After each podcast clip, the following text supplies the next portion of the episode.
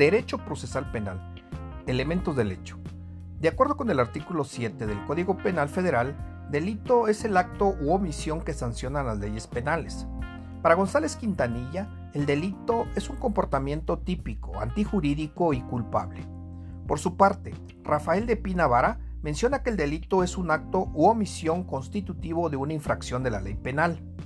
Como primer elemento del delito encontramos a la conducta, entendiéndola como la actuación voluntaria del ser humano, dirigida a consolidar un objetivo.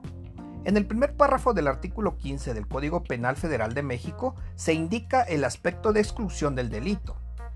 El hecho se encuentra integrado por tres elementos. Primero, una conducta de acción, positiva, negativa o de omisión. Segundo, un resultado, derivado de la actuación de un sujeto, es decir, es el resultado de sus actos cometidos u omitidos. Tercero, una correspondencia de causalidad entre el acto y el resultado, la interacción entre la acción positiva o negativa del sujeto y sus consecuencias obtenidas de ella. Proceso penal. Conducta. Elemento primordial del delito. Actuar positivo o negativo del ser humano, el cual genera un acto delictivo. Tipicidad.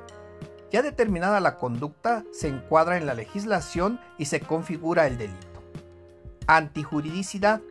Cuando la conducta es diferente al derecho, permite determinar que el hecho cometido es una infracción y se debe aplicar la pena. Culpabilidad. Es el lugar que se encuentra un sujeto imputado por no cumplir la ley. Por tal, el juez le aplica una pena. Un H